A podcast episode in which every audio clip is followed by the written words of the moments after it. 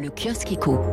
L'Europe face à la pression russe, c'est la une des échos depuis Kiev. Emmanuel Macron, Olaf Scholz, Mario Draghi appuient la candidature de l'Ukraine à l'Union européenne. Les Occidentaux promettent plus de livraisons d'armes. La Russie, elle restreint ses fournitures de gaz et fait flamber les prix. La une du Figaro Économie, impôt minimal mondial, le marathon européen.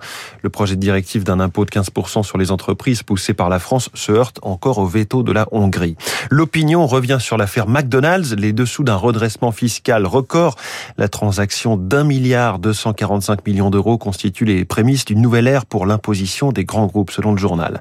Les forçats du cagnard, c'est un reportage du Parisien ce matin. De nombreux travailleurs subissent de plein fouet les effets de la vague de chaleur, comme ces couvreurs rencontrés par le journal perchés en plein soleil.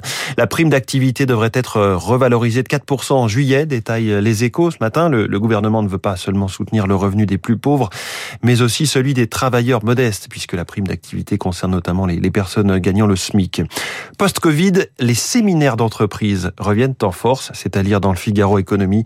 Depuis la levée des restrictions sanitaires, les événements pour ressouder les équipes se multiplient.